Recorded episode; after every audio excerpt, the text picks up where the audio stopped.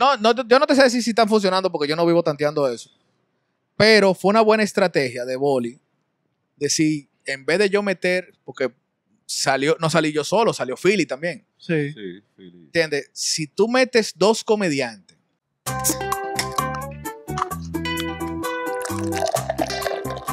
Llamate colmado.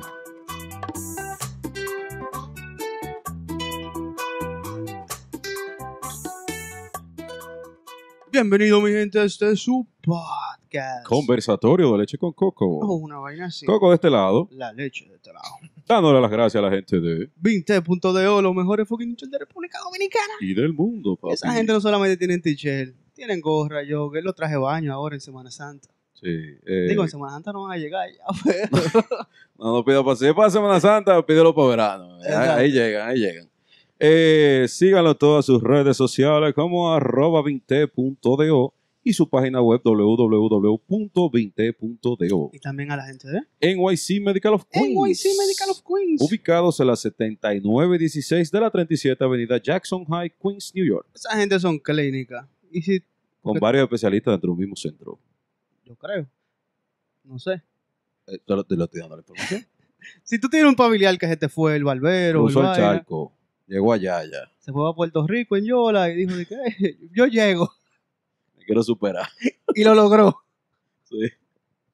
Y está allá, mándalo para allá para que haga su chequeo general y su prueba del COVID. Y también, también, Ah. creo que están vacunando. No sé, pero ustedes lo confirman, pueden llamar y pueden seguirlo en todas sus redes sociales como arroba NYC Medical of Queens. Ahí te vamos a dejar todos los datos ahí abajo. Importante, hablan español. Y no solamente español, sino dominicano. Y para la gente de que está escuchando en audio, Ajá. que ¿el lo qué? busque NYC Medical. Ah, sí, que lo busque como NYC Medical Queens. Toda tu garrapela, toda tu vaina, eh, que si cicote, sobaco, huesito de la contentura, que me va a una cucaracha, eso es herpes, cariño. Entonces tienes que ir a cuidarte allá y atenderte. Así que síguenos en todas sus redes sociales como arroba NYC Medical Queens.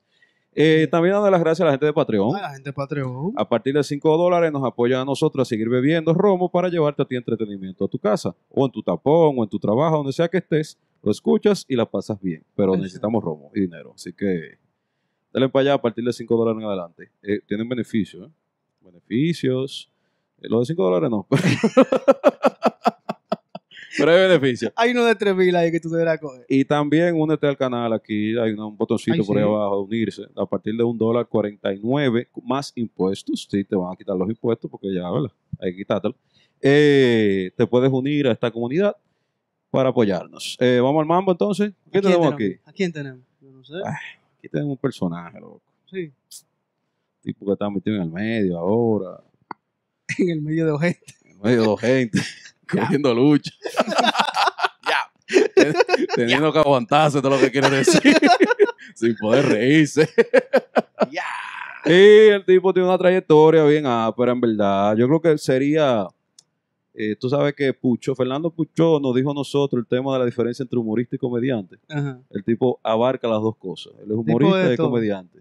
Sí, el tipo de verdad que es un tipo que, ah, que escribe mucho, o sea, y lo, lo lleva también al escenario dentro de, la comedia.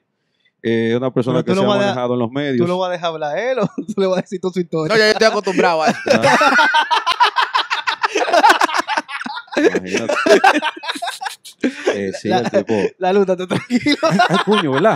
Ay, espérate que Yo me, estoy acostumbrado, yo estoy me- me acostumbrado. estoy montando, me estoy montando el personaje. Señores, tenemos aquí a Ariel Santana. Eh, gracias, gracias, gracias. Esta entrevista la hemos barajado como cuántas veces. Como cuatro, no tres. Como, no, como, No, no. sí, como seis, seis.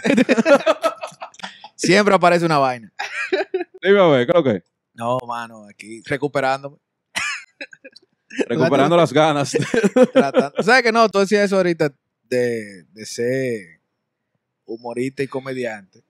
Sí, aunque claro, la mayoría de los muchachos del comedy realmente hacen las dos cosas. La mayoría hacen las dos cosas porque hasta ahora, to- Escriben. hasta ahora todos escriben. No, claro, claro, claro. Hasta ahora todos escriben. Pero el caso mío sí, yo sé que el muchacho, porque yo escribo para otra gente, que eso es difícil. A esa parte me refería, ya que Eh, tú estás diciendo. Eso es difícil. Escribir para otra gente eh, no es fácil, loco. Pero Es tú que- empezaste a escribir por otra gente, por el dinero o de que por. No, por, por realmente la, la motivación más pura que tiene el artista. Cuarto. Exacto. No te, te estaba voy- no te voy a mentir. te La motivación más, cu- más pura que tiene el tigre. Cuarto, Sí, te estaba llevando el diablo y tú dijiste, No, bueno.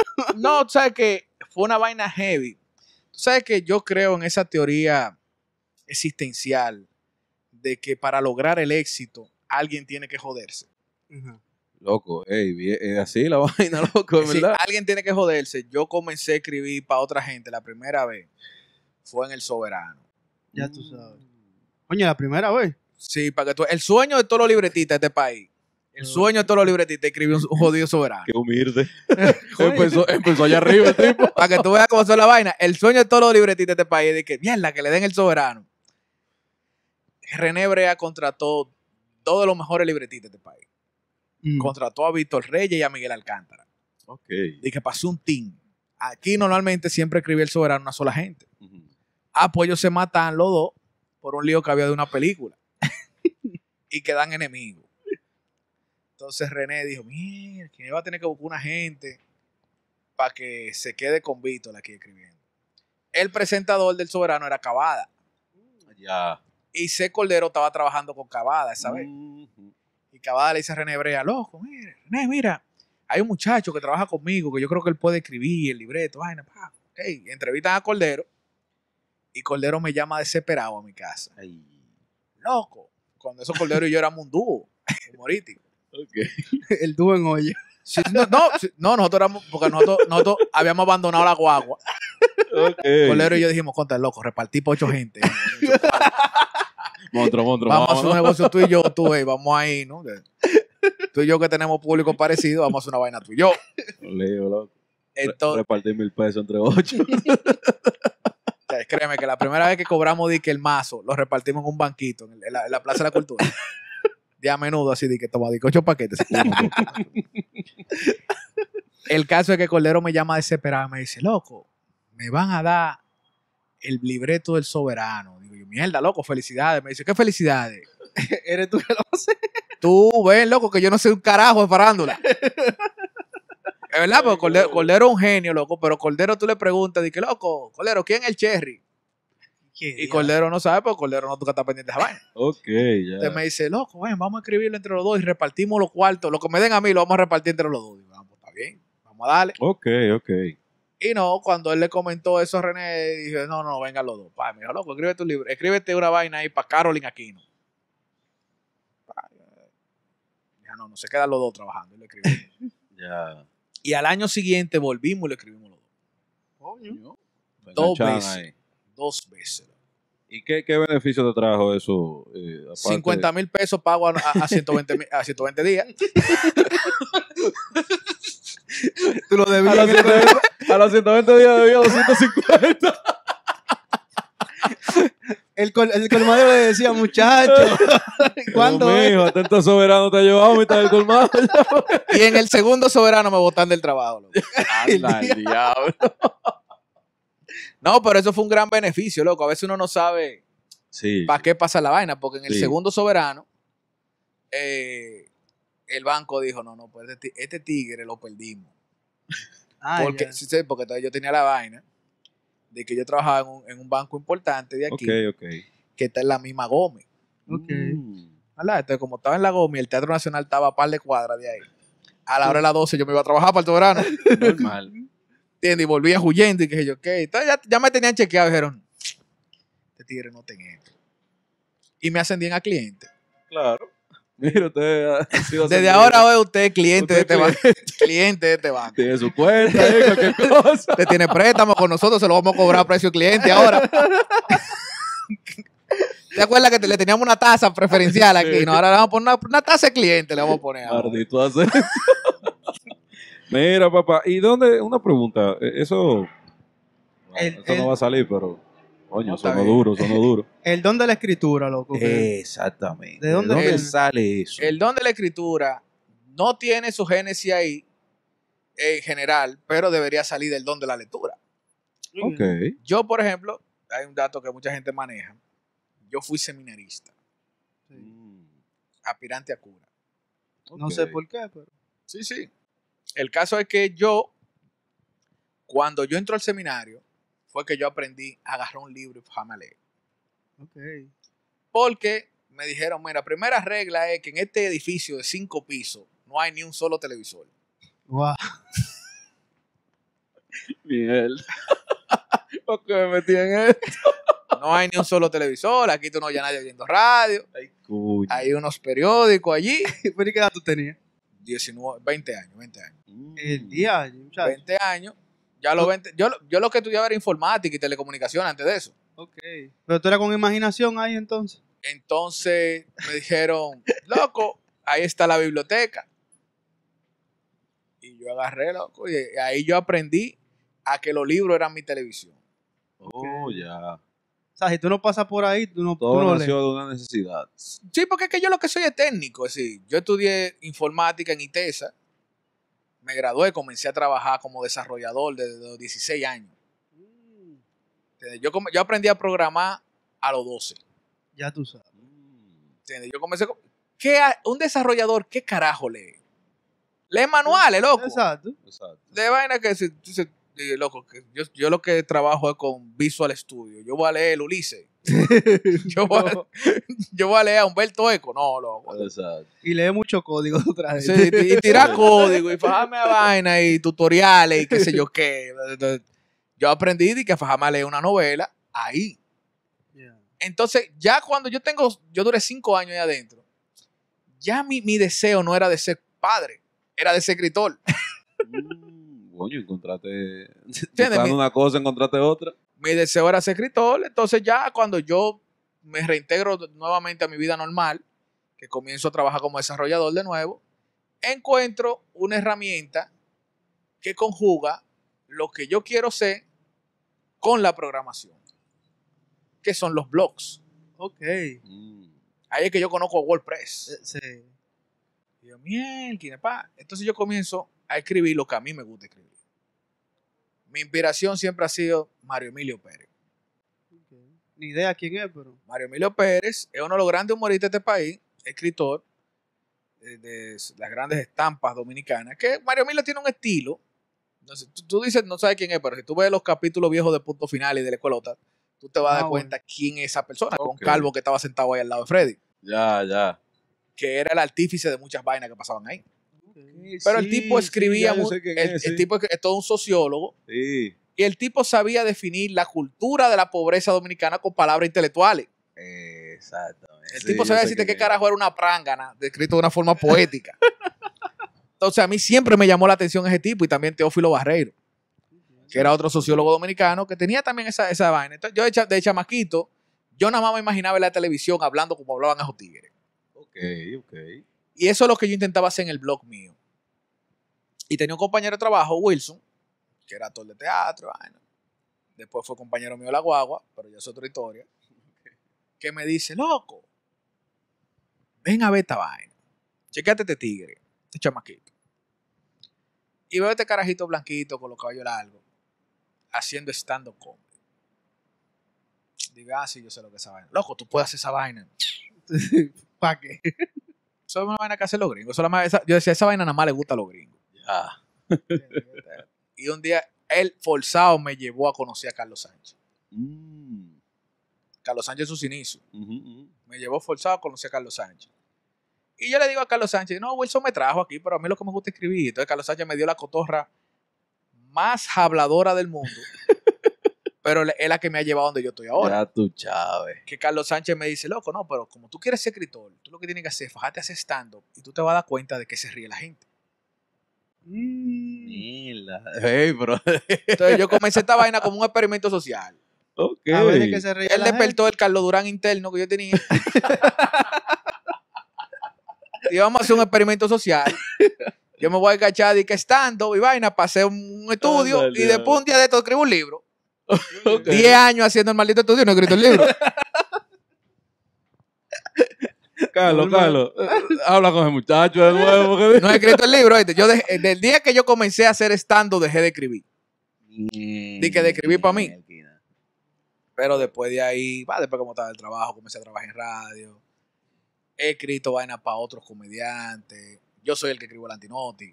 Sí. Sí, sí, sí. Entonces, ya, ya me quedé, sí, de escribir, escribí, todo lo que escribo en libretita, ya yo aquí lo he hecho. Sí. Pero era un libro mío lo que yo quería escribir. Claro. Yo lo voy a tirar un día de esto, lo voy a tirar un día de esto. Pero un libro pero- sobre Pero qué. lo empezaste o todo eso está de que lo voy a tirar un No, día de no, esto, no, pero- ¿Qué va a empezar? Él empezó Ni No, no, oye, líneas oye, créeme que yo tenía el libro casi listo antes de comenzar estando. Ajá. Lo yo que ten- no lo ha terminado, ¿eh? Yo tenía un libro que eran capítulos, es decir, en el blog yo ponía los capítulos de cada libro. Del libro, sí, cada uno de los capítulos del libro yo lo iba escribiendo. El blog desapareció, pues yo tengo eso guardado en un banco ahí. Ok. Porque un día yo dije, contra, pues si yo voy a tirar esto en un libro, déjame desaparecer toda esta vaina, porque No te vale la pena. no, que te lo pueden plagiar un día de esto. Claro. Y lo sacan antes que tú. y lo sacan antes que uno. Entonces, sí, sí, pero es un libro así de corte anecdótico, humorístico, de muchas anécdotas de la vida mía que tienen que ver con el mismo tema. Ok. Te digo, eso yo lo voy a compilar en un libro, un día de esto, pa, y lo tiramos ahí. Oh, ya, Entonces, ya. porque ya, cuando, ya, ya, ya yo, yo, por lo menos, te puedo decir que llegué a un momento donde yo tengo una fanaticada que me quiere, entonces yo sé que por lo menos ellos van a comprar el libro. Eh, Porque a mí también me dio una frustración una vez que yo fui a una feria del libro y vi que los libros lo estaban vendiendo por libra. Aquí, sí, es verdad, loco. Ya tú, 20 libros libros. No, eh, sí, había un, un pabellón en la feria del libro que se llamaba así, que libros por libras.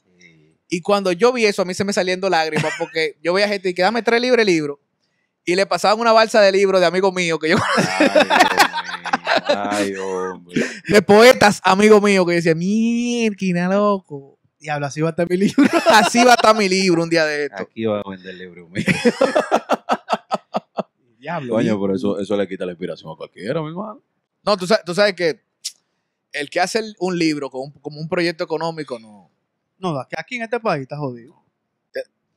Por eso tú ves que los bestsellers siempre son de gente famosa. Sí. Sí, aquí, por ejemplo, cualquier comunicador tira un libro y vende más que cualquier escritor respetable. Digo, depende también, porque tú puedes, tú sabes, comprar vaina. No, tú sabes que aquí, por ejemplo, hay. Para tú, a tú ser bestseller, tú puedes comprarlo eso. Comprátelo tú mismo, claro, como, Sí. como las canciones también. Tú compras tu, tu vaina. Pero. ¿Eh? ¿Qué pasó? no, pero por ejemplo, te voy a poner un caso. Yo vi el libro, yo en el podcast mío yo decía que, por ejemplo, el libro de que hizo Crow, yo hubiese sido más bacano que Tosi Crow. Porque Crow tiene una fanaticada, ¿verdad? Sí. Entonces, yo hubiese buscado un periodista que me entreviste y convertimos la entrevista en un libro. También. Eso lo hacen la mayoría de los gringos. Sí. Es verdad. Pero, Pero aquí si las celebridades supieran, agarraran, por ejemplo, cualquier tipa, tú corres hasta Amelia Alcántara, que una gente le haga una entrevista, un periodista que sepa, tú ves, le hace una entrevista de su vida fue, y hacen un libro de eso. sí. Es verdad. Pero tú que aquí lo compren el libro, o sea, porque, Sí. No, no, o sea, espérate, Aquí se vendió el manual de la chapeadora, loco. está bien. Que la el, el, el, el, el vaina que El morbo a la te- gente de- se despierta, Sí, loco. sí, sí, sí. Si tú dices aquí, si- aquí hay mucha gente que tú dices, si fulano, dice una entrevista, la vida, lo que usted no sabe de la vida de fulano, No. se vende. Un libro del Cherry No se lo- vendería. No lo veo. Claro. Se vende. No un libro de que. Guerrero Heredia entrevistando al Cherry. Oye. Muchacho. Ricardo Nieves fajado con el Cherry. Hasta leche con coco, compré libro, muchacho. Ricardo Nieves fajado con el Cherry. ahí. Ya No, tú sabes. Mira, hay una cosa. eh, ya que mencionaste el tema de, de, de, de lo del seminario y eso, ¿qué te llevó en tu vida? A, a- a 20 años. No, porque yo, he- yo he sido un niño criado Ajá. y crecido dentro de la iglesia católica. La falta de una mujer que te desacata. No, yo tenía a mi novia, loco, teníamos cinco años de amores. Cuando tú te Terminaron cuando te metiste. Sí, Imagino. cinco años. de- Lógico. lo vi que fue. Cinco años de amores, no, mano, la fe. Cinco años de amores. Yo, pero te digo, yo tuve la suerte, porque esa vaina yo no la voy a negar. Yo tuve la suerte de que yo crecí dentro de un ambiente rodeado de sacerdotes que se respetan. Ok. Ok. ¿Te entiendes? Yo Ya, fui monaguillo sí. de carajito y fui un tigre que, que los tigres que yo conocí como sacerdote eran tipo. Bien. Ok. Entonces yo tuve buenos ejemplos. Gente de admirar. Nunca hubo una propuesta que No, Esa vaina, eso, es decir, yo digo, bueno, si yo hubiese sido gay me hubiese lamentado toda la vida, porque a mí ningún cura me tiró. Nunca te manosean. Nunca. este pancito. No, nunca. No, No. mira, eh, eh, puede Mira, te lo puedo decir, eh, te lo puedo decir con toda vaina, no digo por defender a nadie, que yo qué, pero mira, nunca vi esa vaina en mis alrededores, nunca. Puede haber gente que se ofenda Quizá. con ese tema, pero lamentablemente eso sucede. Ha sucedido. No, de qué ha sucedido, ha sucedido, loco. Lo que pasa es que eso solo cuando suena un caso de eso, es una vaina que repercute en la sociedad entera, pero no es que esa vaina anda así. No, exacto, me imagino. No es que que no. esa vaina anda así, porque la, la mayoría de los curas no, loco. Incluso cuando yo entré al seminario, para que la gente lo sepa, la primera pregunta que a mí me hicieron fue, ¿a ti te gustan las mujeres? Yo, sí. Dice, Ah, ok, tú puedes entrar. Ok. Y tú decías que, que- te gustaban los hombres. Que... No, Eso- loco, eso- no. Eso- tú sabes que eso, Oye, es condenado. No, no, la- aparte de que, de que no es eh, de que no es permitido así por la iglesia. Loco, si te dicen a ti, ¿a ti te gustan los hombres? Y tú dices que sí, eh, tú vas a vivir con 100 hombres en una casa. Sí. Sí. Ah, bueno, en un- eh, bajo un régimen donde a nadie le permiten tener pareja. Tú eres gay, hay 100 hombres en una casa y puede, es decir, según, la, según las estadísticas, por lo menos de 20 tú te vas a enamorar. tú vas a fachar. Y, loco, es duro, decir, pero lamentablemente eh, la No. mayoría de los casos que pasan de esa vaina es cuando un gay se cuela. Ya. ¿Qué ha pasado? No, no, no, el caso de, de, de, de mucho maquito y vaina, porque, porque tú, si tú te das cuenta, no siempre, es decir, el- el- tú miras los casos y el 80% de los casos son de curas hacia niños varones, como decimos los dominicanos. Ajá, Ajá. exacto. Son hacia niños varones. Es decir, que el tipo antes de pedófilo es gay. Eh, sí. Sí, es verdad. Así que cuando se cuelan esos casos es que pasan ese tipo de vaina. Los otros casos son cuando un heterosexual se busca una Cuando son heterosexuales, locura, y Se busca fallan, una- se buscan una doña, Sí. Exacto. se buscan una chamaquita, se, bu- se buscan una tipa y se va, y terminan yéndose con la tipa. Pero no es de que, no. O sea, la mayoría de los casos son de- del mismo género. Y cuando, cuando pasa eso, que se va con una tipa y vaya, no, no tiene repercusión contra él. No le cortan un dedito, aunque sea. no porque tú sabes que incluso. Marcado. Para no incluso entrar de nuevo. no, no, tú no, no, ya tú, eh, hay- este, se, te, se te suspende. El tigre, no- el Ok. tigre no está suspendido, ya no. Ya. Es cura en el sentido de que si tú eres médico y te botan de una clínica, ya tú sigues siendo médico. Claro. Lo que tú no puedes operar. nada. Exactamente. Eso es lo mismo. Ya Le el, quitan tipo, la licencia. el tipo, exactamente, como que le quitan el S4, Exacto. ya no puede dar misa ni nada de eso, pero se casa. Ahora es después una iglesia cristiana. Y ¿Y por qué no, por qué no? Tú dijiste que era aspirante a cura, pero ¿por qué no lo seguiste? Bueno, yo me salí, Te desacataste. no, no, tuve, tuve mis años de, de, de- de- déjame probar un par de vainas, pero después me casé con, mi- con la misma novia que, que yo había dejado. Ah, ok. Hoy en día tenemos cinco muchachos. Coño, te está Normal. cayendo a trabaquero y vaina. No, pero los míos son míos y de ella. Ah, ok. Los míos son con la misma mujer. Porque estos tigres son unos bacanos. A Vaqueró, Sergio Vargas, Tori Río, no estoy. Mierda, loco. Tú te estás cayendo atrás. Yo digo, no, pero ellos lo tuvieron regado. Yo lo tengo con la misma y todo en una misma casa. Luego, pero ya yo entiendo, ya yo entiendo el tema de la motivación de los cuartos, loco. Son cinco, son cinco, Claro. cinco. No, no, y, y para que la gente también entienda el tema de mi paciencia. A mí me llamó un pana y me dice, loco, ¿cómo que tú tuviste tanta paciencia en esa vaina? Digo, yo, yo tengo cinco hijos. O si con mis hijos yo no pierdo los estribos, los voy a perder con José de la Luz. Ya lo sabes. ¿Y qué edad, qué edad tienen tus hijos? No, el más grande tiene 13 años, 14 ahora. Ok. Coño, la- Y el más chiquito tiene 6 meses. Ya tú sabes. Pero ya pararon ahí o a la, a la Hasta- suerte de no, yo creo que ya los viejos de aquí para adelante ya no, no pintamos. ¿Qué edad tú tienes? No, yo tengo no, 38 tenemos. Pero mi Ah. mujer tiene 38. Entonces ya después una mujer de Ah, 30, una ya. mujer después de 38 años ya. Sí, pero no importa porque ya tiene te, cinco queda, ya. te queda una bala por lo.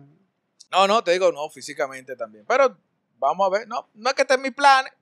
Pero si llega, Imagínate tú. No que Otro ya tienes, ya tienes cinco, uno Otro más. más, va dejarlo en pares. Quizás de, de aquí a que llegue otro, ya otro, el más grande de toda la universidad. Mierda, loco. Entonces, saliste de ahí y eh, eh, el tema ya, eh, hablamos del tema de la escritura. Algo que te iba, te iba a preguntar de eso de escribirle a otra persona. Eh, ¿Cómo es el proceso? O sea, tú dijiste que es difícil, pero ¿dónde tú, o sea, ¿de dónde tú arrancas? ¿Cuál es, cuál es el proceso? Oye, que lo que, oye que lo que pasa. Y mucha gente me tira a mí. Mucha gente me dice, Ariel, escríbeme un monólogo. Y al final ellos terminan desistiendo de la idea. Ok. ¿Sabe por qué? Porque yo le digo, mira, yo no gano nada con escribirte una vaina a ti sin que tú, sin que ahí esté el pensamiento tuyo. Ujú. Por ejemplo, para cuando se trata de un stand-up, a mí yo soy fanático del stand-up eh, personal. Ok. Yo me río, mira, puede que tú y yo tengamos los puntos de vista más contrarios, pero cuando yo sé que esa vaina la estás diciendo tú desde el fondo de tu corazón y de tu cerebro, a mí me da más risa, Ok. porque es tu punto de vista. Así, yo cuando veo a un comediante haciendo mucha vaina muy genérica, a mí me aburre. Ya. Te soy sincero, sí, te soy sincero. El, el comediante que habla muy, no, no es que ese humor sea malo, ese humor es el que más vende. Sí.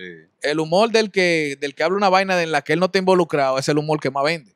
Es que le llega a más gente. Y es el humor más plagiable que existe. Exacto. Sí. Y es el humor más replicable. Ese, ese humor apela por la falta de memoria de la gente. Sin embargo, cuando un humor donde está basado el pensamiento del que está hablando, la vivencia del que está hablando, es el que a mí me gusta escribir y hacer. Ok. Entonces, cuando una persona, vi- a mí viene, por ejemplo, cualquier comunicadora, cualquier artista, dice, loco, yo quiero hacer un monólogo, escríbeme un monólogo. Yo le digo, ok, vamos a hacerlo de la siguiente forma. ¿De qué tú quieres hablar? Ah, yo quiero hablar de, de mis hijos. Ya. De- de- no, yo quiero hablar de tener 40 años. De qué pasa una gente cuando tiene 40 años. Porque Ok. el que tiene 40 años eres tú. Entonces dime todo lo que tú piensas de tener 40 años, aunque no sea un chiste. Y mi labor es una labor técnica, de convertir ese pensamiento tuyo En un- En un chiste. En chi- que- en en que de chi- risa. en que dé risa. Ya. Y muchos terminan volviéndome a no, no a escribir más nunca. Bueno, la pusiste ahí, Pero yo le estoy diciendo, loco, te estoy dando la oportunidad de que yo te escriba una vaina y cuando la gente la vea, entienda que fuiste tú que le escribiste. Claro. Y eso te va, tú me vas a dar mi cuarto y te vas a quedar con tu material. Exacto. Ahora, yo no, yo lo que yo no puedo hacer es venderte mis ideas. No. Porque yo, lamentablemente, en este negocio, yo también soy comediante. Es decir, yo también soy comediante, loco. Entonces, si, si a ti se te. Voy yo a terminar como Mark Zuckerberg. Exacto. Que unos tigres llegan y dicen, loco, si hacemos este programa, que la gente dice que son amigos, que yo qué". Y bueno, y después que yo lo haga, ¿tú crees que yo te voy a integrar ese programa a ti? No. Digo, no, esto se llama Facebook y esto es mío. Exacto. Tú lo vas a tener en una rutina. Digo, coño, pues si a mí se me ocurre una vaina que no tiene nada que ver Tú contigo, vas a hacer un show. mejor lo hago yo y le saco esos cuartos yo. Este- es lo que la gente. Si yo fuera solamente libretista, sí yo lo hiciera. Claro. Pero como yo soy comediante, cuando a mí se me ocurre una idea que viene de la nada, coño, yo no te la voy a vender a ti. Exactamente. Pero tú duraste un tiempo haciendo nada más, escribiendo nada más. Sí, sí. Ah, que si yo duro un tiempo nada más escribiendo. No, cuando- por ejemplo, con el tema del stand-up, yo del primer día eh, Carlos Sánchez lo, lo involucró Sí, de no, una vez. Pero estaba como un tiempo Entonces, como quitado, no te- sé, como que no hacía show ni nada. Ah, no, yo cuando yo duro tiempo quitado por no hacer show es por el hecho de que Son un show, loco, un show. Son cinco muchachos. No, no, no, y que un show coge tiempo. Sí. Un show coge tiempo, loco. Ah, tú no repites rutina y le cambias el nombre. No, no, no, no, no, no. ¿Sabes que a, a los muchachos, a, a mucha gente le pasa, a mí me ha pasado, que tú dices, viene show nuevo, ¿verdad? Pero tú tienes un show nuevo y como que tú no lo, tú no lo ensayaste lo suficiente. Ajá. Mm. Y tú te en medio del show y tú dices, mierda, la gente no se está riendo como yo quisiera. Ay, coño. ¡Fua! La vieja confiable. Tú sacas, Claro. tú sacas par de chistes viejos y todo el mundo se trae la risa y vienen dos fanáticos tuyos quillados contigo. Coño, Ariel, yo ese chiste me lo sabía. Ya yo no he escuchado esa vaina. Ya yo había escuchado esa vaina. Tú estás- tú estás repitiendo lo mismo, Tú ¿eh? estás repitiendo, vaina, esta es la profesión más desgraciada. Si tú fueras cantante, te piden que tú cantaras la misma canción en todos los sitios. Sí. Cuando tú eres comediante, ya, ah, ese chiste lo repitió, vaina. Pero lo que te digo es que aquí, como el público del comedy, del stand-up, es bien reducido todavía. sí. Es difícil para nosotros tener que esperar un año para hacer un show nuevo. Mm, Ya. En Estados Unidos, lo normal, lo más juicioso, es tú duró un año Haciendo el show. probando el show.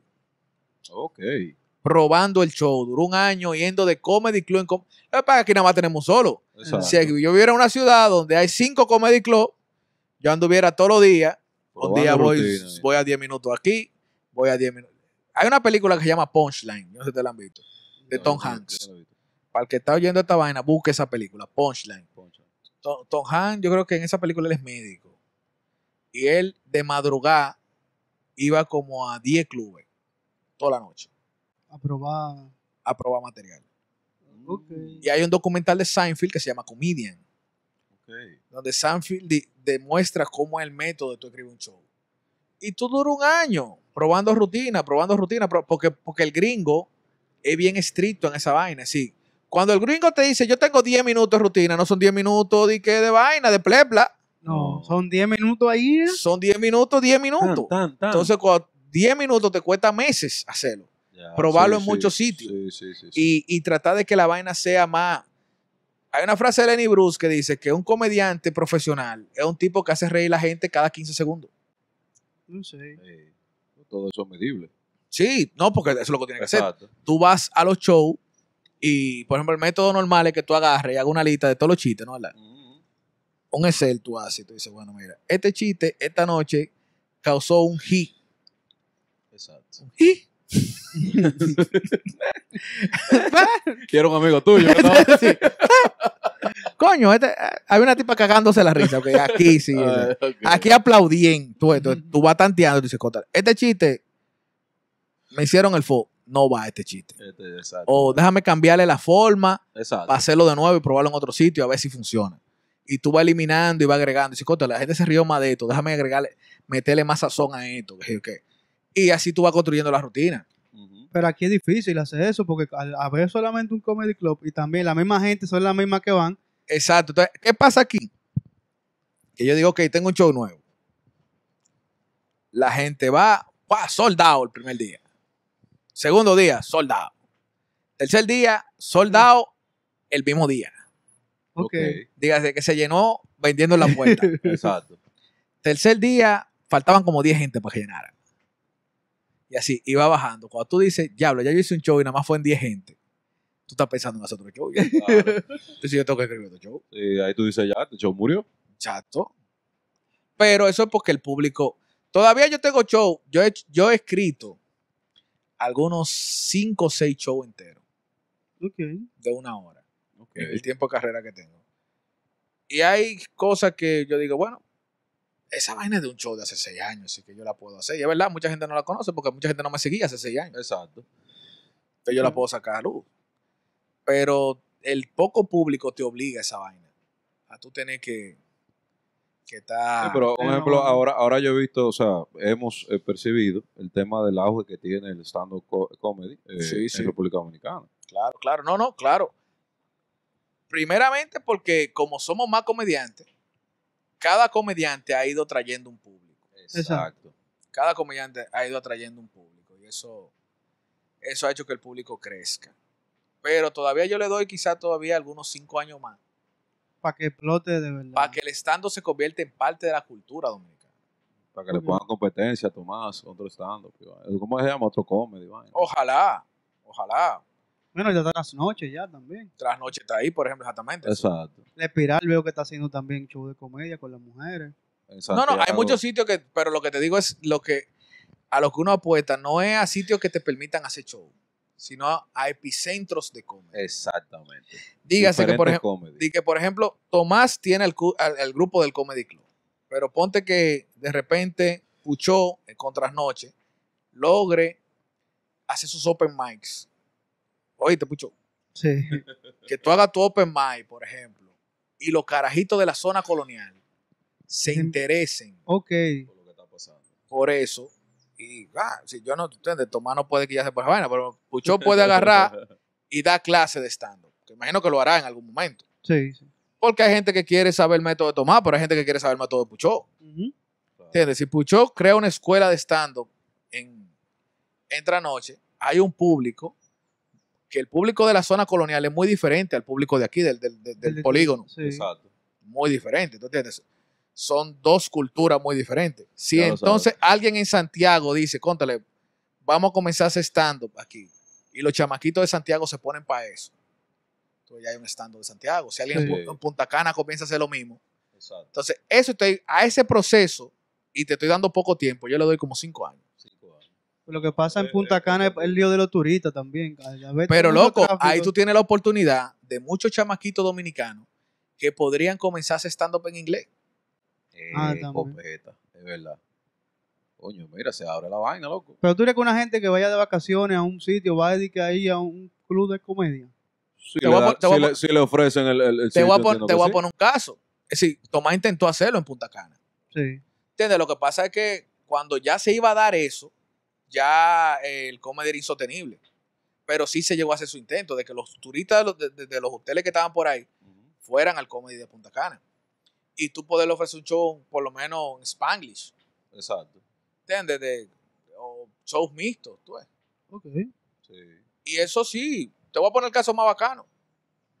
Tú dices, yo voy de turista, yo voy a un show de stand Tú el que se monta en el ferry, tiene que ver un show de stand Ahí Ay. lo que ponen un mago. Una... No, no, a veces ponen, pero ahí el que, el que hace el show normalmente es Frecomán, Sí. que era el del dúo La Paloma. Sí, sí. Y él hace su show de humor, loco, de aquí, de ida y vuelta. Si, si volviste en el mismo ferry, va a haber show con él de nuevo. El mismo, show, no, el mismo show, el mismo Sí, baile. pero el está- mismo- exactamente. Entonces, él hace su show. Frecomán tiene años ahí haciendo su show. Y eso es para turistas. Si el turista lo puede consumir, loco, el humor es una vaina universal, pero hay que. Hay que saber vendérselo. ¿Entiendes? De que, de que el stand-up, la gente vea que el stand-up no es de un grupo social. Que ahí es donde quizá el dominicano está errado. Y se está viendo así, ahora mismo. O tú no lo estás viendo de esa manera. Pero, ¿tú sabes por qué se ve así? Se ve así Tú me porque. excusas, pero ahora mismo esa vaina es para los popis. Pero ¿por qué? Te voy a explicar por qué. Porque la mayoría de la camada de muchachos nuevos. Son popi. son popi, pero porque el comedy está aquí en la zona popi. Es por eso. Los de la guagua no éramos popi, éramos más del público de la zona. Sí. Mm. Porque la guagua comenzó en el Guloya. Ujú. ¿Entiendes? Entonces, ahora tú dices, ok, si hay un público que sigue Tarling, un público que sigue Lía, que se- es un público más popi. Pero si de repente tú le pones otros lugares donde puedan ir muchachos a aprender a hacer stand en otra zona, esa zona Exacto, va a desarrollar como que va a desarrollar su propia identidad. Ah, Exacto. Su propia, después te digo, por, por el caso de Santiago, loco. Hay par de chamaquitos de Santiago que están en eso, que han venido incluso aquí a coger cursos y vaina. Pero a ellos lo que les falta es El sitio. espacio. un espacio allá y fajarse ahí. Sí. Así ahí, claro. Fajarse y que la Claro que nadie quiere ser el primero porque coge malucha. Sí, pero que haga lo que hicimos nosotros. En la zona, nada más estaba Carlos Sánchez. Y la guagua lo que hicimos fue, loco, nos metimos en el Guloya de que noche de humor. Y ni siquiera teníamos para pagar el local del Guloya. Nos prestaban el patio del Guloya. ya tú sabes. que nosotros mismos montábamos una tarima, llevábamos los micrófonos y vaina, y la tarima estaba al lado de una bomba que prendía cada tres minutos. En todos los videos de nosotros se oye la bomba que prende. ¿Entiendes? Había una bomba ahí, loco. Ay, y, y- hicimos como, no llegamos a hacer ni siquiera tres noches de humor, que la vaina estaba reventada. Porque amigos sí teníamos. Conocidos, amigos. Chacho, teníamos amigos y le decían, no, no, un show de humor gratis. Ese patio reventado, pero la gente del Guloya vendían su bebida. Claro. Hasta que un día Claudio, el dueño del Guloya, me dijo, no, mire, vamos a monetizar esta vaina. Hay que, hay que, hay Oye, que lo, pusi- lo pusimos a 100 pesos. Reventado de mierda, 100 pesos. Y para nosotros, hace 10 años, 100 pesos Eso era un pote. era, loco, 100 pesos. Entonces, Eso era un pote. la gente estaba pagando 100 pesos. No, tuvimos un manager, se llama Manuel Betance, que Manuel Betance nada más había trabajado con banda de rock hasta, hasta ese momento. Y Manuel Betance dijo, no, no, no, usted hay que llevarlo a un sitio más grande. Y nos metió en Cinema Café. Ya tú sabes. Ah, Cinema Café, sí. Rompimos récord esa noche. Hey, Nada más Rita Indiana y nosotros habíamos puesto Cinema Café así. Ya. Coño. 400 y pico gente. el diablo. A 100 pesos. Esa fue la lástima. Ya, lo metimos 400 y pico gente en un sitio. A 100 pesos. Diablo. Normal. a 100 pesos, pero dije, diablo, si lo hubiéramos puesto 200. ya tú sabes. Y eso, eso fue lo cuarto que tuvimos que repartir en la calle, así de 100 en 100. y que Entre era- ocho, loco. entre 9 con el manager. Exacto. diablo. Entre no, Y él se llevaba más que ustedes. Yo, no, no, no, igual, igual. Ah, fue ok. partes iguales, fue partes iguales. Ah, Por no, lo menos. no se llevaba el 20. di que, No, no, no, el no, 20 porque, no, porque nosotros, nosotros éramos un colectivo. él entendía, él Oye, entendía. no, oye, que- oye, que era lo que hacíamos, ¿no? Porque eh, teníamos una visión bacana. Sí. Nosotros éramos ocho, ¿no? El hermano y él eran nueve. Entonces, el otro 10% quedaba en fondo para los gastos del grupo. Ok. Ah, ya, ok. Eh, pero bien. Sí, sí, no, estábamos bien organizados ahí en sentido. Teníamos un diezmo. El diezmo es para que transporte, que un media tour, que, que, yo qué, que vaina, que hay que comprar una bocina, que hay que comprar un micrófono, vaina así. Éramos organizados ahí. Pero, loco, que es una vaina muy barata. Y que en ese tiempo ninguno teníamos hambre. Todo el mundo tenía su trabajo. Claro. Ya, ok, ok. Que Después que yo supe que Cordero dijo, no, que se va a dedicar totalmente a esta vaina. Y yo dije, mierda, me botan del trabajo. Que yo, que digo, bueno, vamos. Vamos tú y Usted, yo. usted y yo eh, tenemos, usted y yo tenemos familia que mantener. Esos 400 pesos que me acaban de tocar el show anterior. No, no dan, no. No, y te digo, y los muchachos llegaron en un momento heavy, loco, donde la gente paga hasta 800 mil pesos por una boleta. Exacto. Pero antes no. Antes no, no, no. Para tú llenar un show era gratis. No, pero que antes no, loco, porque estábamos en un escenario bohemio. Sí, Sí. sí. ¿Entiendes? Si estamos con el público de los bohemios y el público de los rockeros. ya Ya. los dos públicos que nos pagan. ¿Entiendes? Un público que, que te apoya heavy, pero loco, hey, hey, hey. Si le pones taquilla se vuelan por atrás. Eh. Está todo, pero tú, tú no le tocas profundo, loco. Se enganchan en la pared. Ahí, a ver. ¿Entiendes? Rita Indiana, 300 pesos, pero cótale. La guagua, no, 100 pesos. ¿no? Si lo pones más caro, no viene gente. Así que, así que tranquilo. No, y se te llena afuera. Tú ayer y Eh, adentro no, vacío. adentro vacío. No, aquí haciendo coro esperando que los muchachos salgan. Así vi yo a DJ Tiesto en el malecón. Sí. Yo dije, loco, porque yo pensé, estaba, Claro, DJ, sí. estaba DJ Tiesto en el autódromo. Yo dije, loco, pero aquí afuera, en el parque de la feria, soy igualito. Se escucha igual. Ah, que tú tienes tu buena. Loco, cuando yo estaba adentro, pues yo fui a ese, a ese, a ese evento. Yo estaba adentro y yo lo pensé. Yo dije, ¿para qué diablo yo, ¿para qué diablo yo pagué?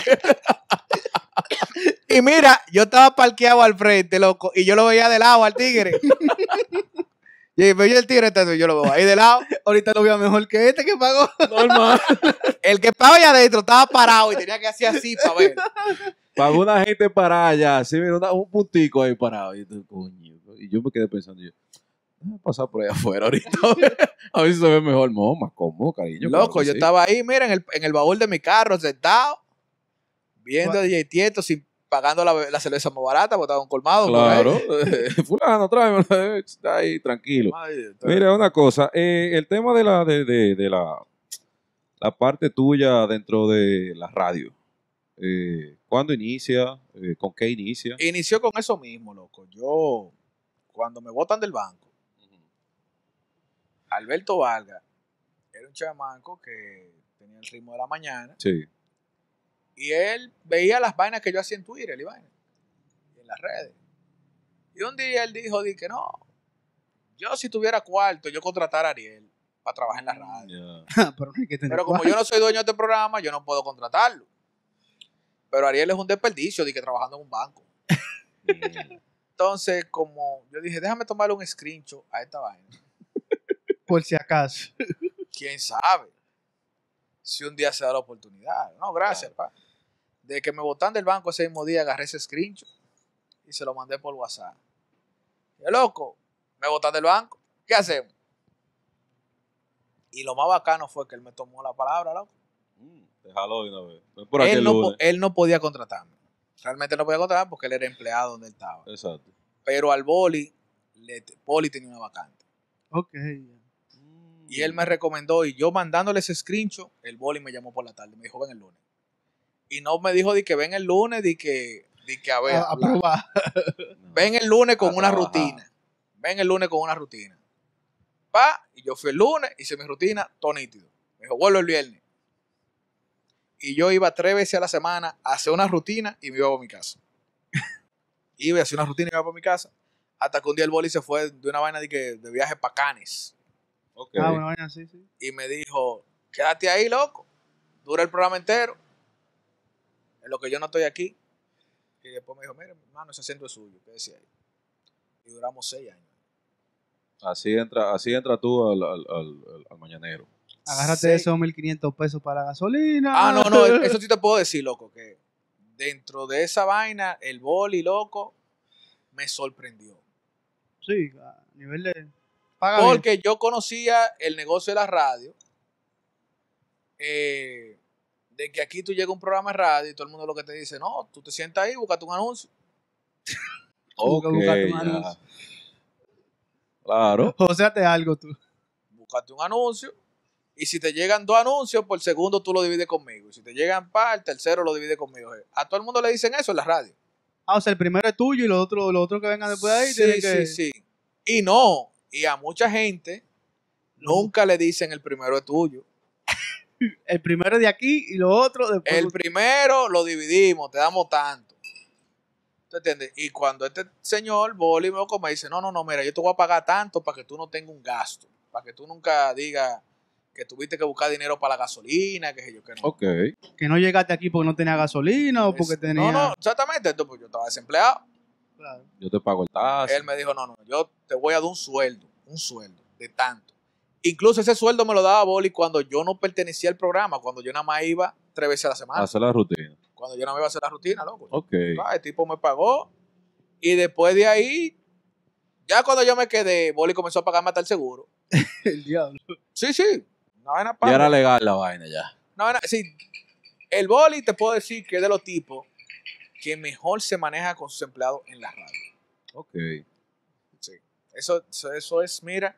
Sí, porque siempre se escucha que nunca le pagan, que Sí, sí. No, no, no, pues, te digo así, el Boli el primer día que, que me dijo, mira, lo, lo que nunca nadie ha hecho conmigo, yo lo hago con ustedes.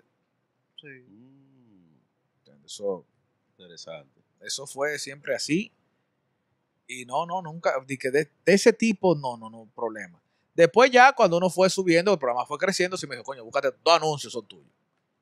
Y eso, eso es mucho en este país, que te digan, dos anuncios son tuyos. Ya lo sabes. No me dio un Aparte peso. de tu sueldo. No me dio un peso. Manéjalo como tú quieras. Yo tenía intercambio, era. Mm, ok. No, porque a veces lo que te llega son intercambios, loco. Claro. Claro. Entonces, en este país, tú tienes que aprovechar el intercambio. ¿Y cómo, cómo tú defines tu tiempo ahí, esos seis años que duraste en el Mañanero? Crecimiento, loco. Crecimiento. Crecimiento. Yo, ahí sí es verdad que yo aprendí de qué se ríe la gente. Ok. De qué se reía otro público, porque en el público el stand-up es muy diferente. Exacto. Yo tenía años haciendo show en la zona, loco. El, el- el público de la zona colonial es un público que tiene un pensamiento muy diferente. Claro. muy bohemio, muy intelectual, muy que sé yo qué, pero yo, yo aprendí a llegarle a otro público y a brindarle lo mío a otro público. Si no que yo tuve que cambiar mi esencia. Sí. En ningún momento yo tuve que cambiar mi esencia para conquistar el público del mañanero. Todo lo contrario. Yo comencé a hacer una vaina, que, que porque a mí gente me decía, de que no, Ariel, es que tú no te puedes poner a hablar de vaina histórica si el público no sabe de eso. Ajá. Y yo dije, ah, no, pero vamos a hacerlo de la siguiente forma. Y si lo hacemos como si fuese una clase. Ok. Ok, ok. Y yo decía, ok, vamos a hacer Marte de historia.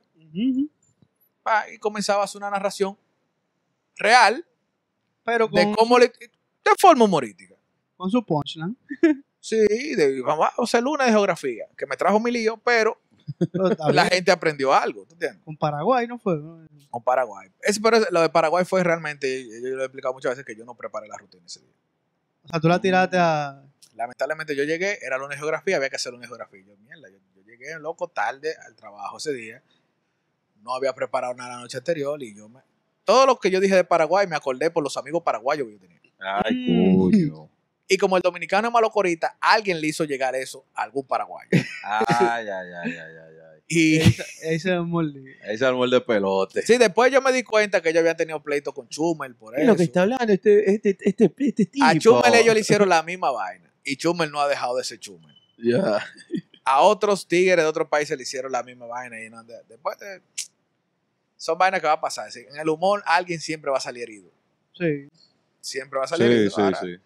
A veces tú nada más tiras un tiro. En el caso mío pareció como fue una bomba, un país entero. Mierda, Pero te trajo repercusiones eso a nivel de. no, yo conocí a la gente después de ahí. Ok. Eh, Yo conocí al público que me apoyó, el público que me salió a defender y los colegas que no me salieron a defender. Ok.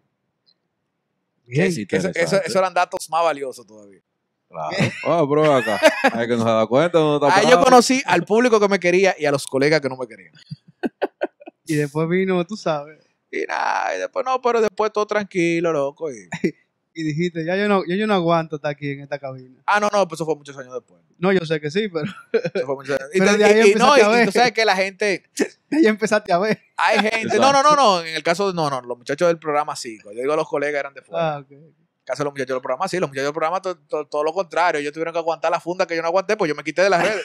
Sí, No, yo dije, no, espérate. Y fue un, por una semana antes, yo dije, no, espérate. mi paz. Todas mis redes activadas, le voy a dar una semana, después de ahí hablamos.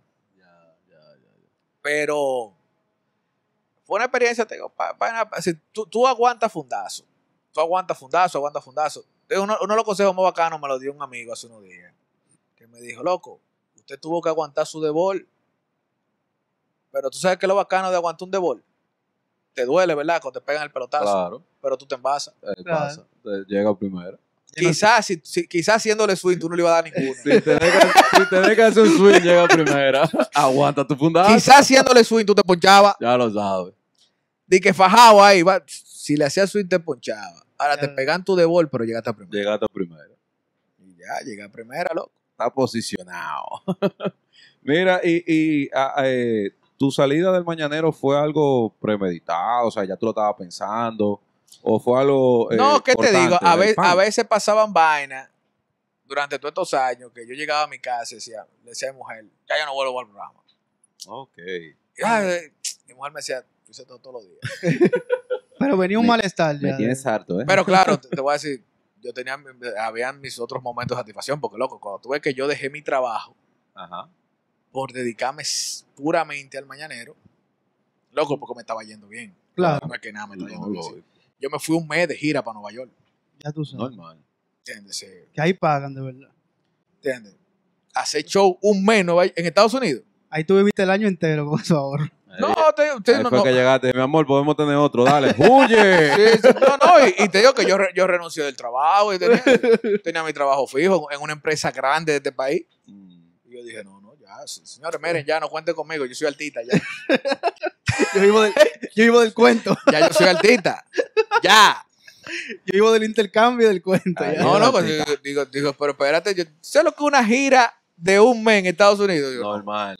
Digo, no, no, no, De ya. aquí por Europa después. Sí, sí, los planeros de aquí por Europa. Entonces te digo, yo, yo- yo- de esa vaina voy a estar agradecido toda mi vida. Claro.